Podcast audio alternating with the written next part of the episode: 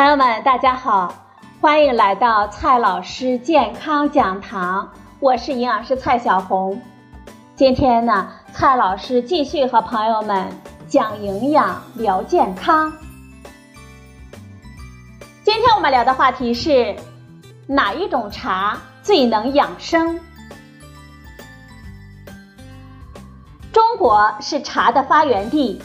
有着丰富多彩的制茶工艺和茶叶品类，加上幅员辽阔，不同地区呢有着自己特有的茶叶，喝茶就成了我们的生活方式，也就被赋予了各种养生的功效。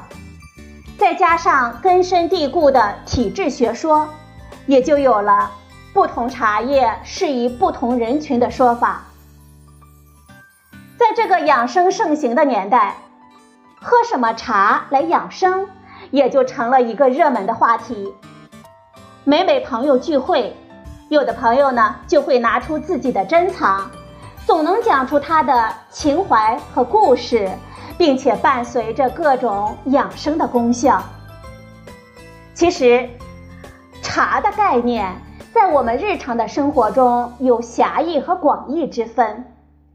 狭义的茶，就是指茶树鲜叶经过不同的加工工艺制成的茶叶；而广义的茶呢，就是指各种可以泡水喝的植物，尤其是叶、花和根等等。今天呢，我们就分别来聊一聊它们的养生功效。首先呢，先来看一下茶叶。中国的茶叶呢，可以分为六大类：绿茶、黄茶、红茶、乌龙茶、白茶和黑茶。而国外则主要是红茶和绿茶。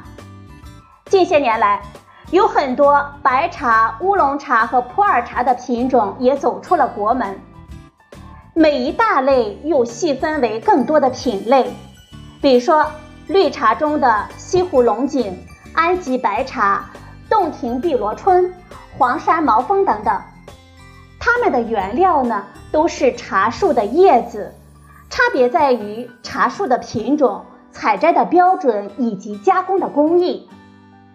不同的品种、不同的产地、不同的采摘时间，茶树鲜叶中就会有一些成分呢，它在含量上会有一定的不同，因而呢就更适合做成某些茶类了。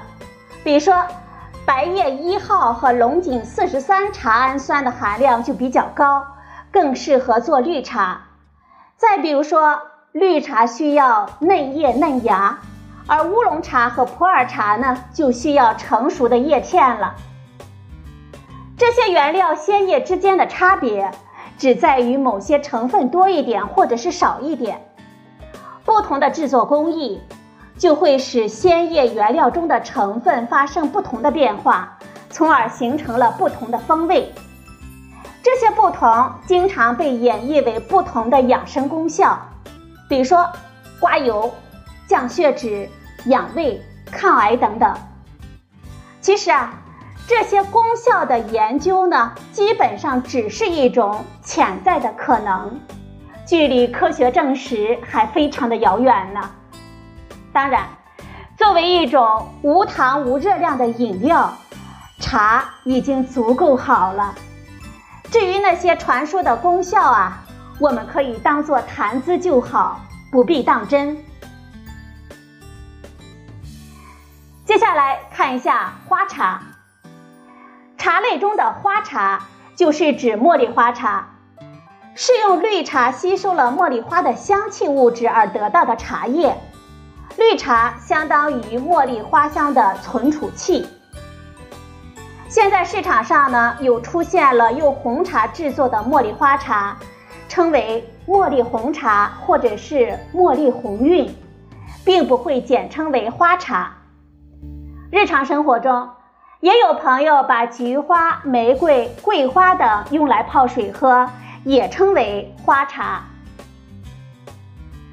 再来看一下。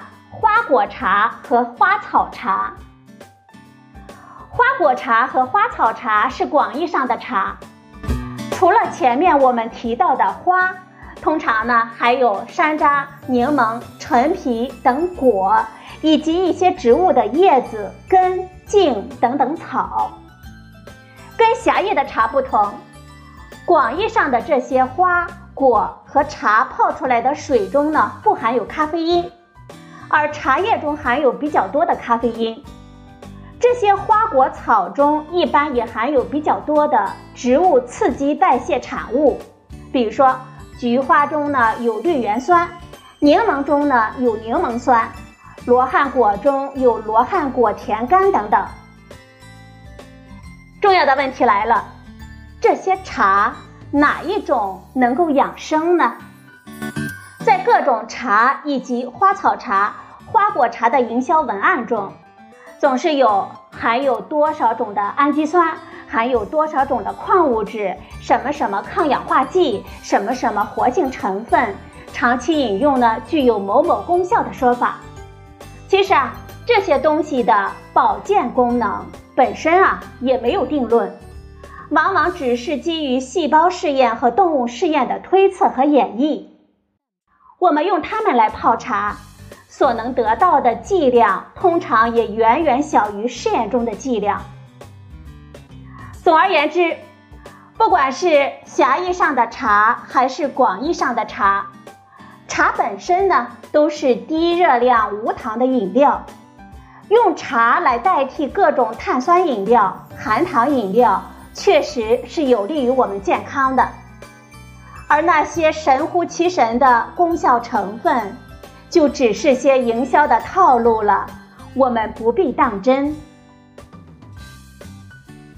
好了，朋友们，今天的节目呢就到这里，谢谢您的收听，我们明天再会。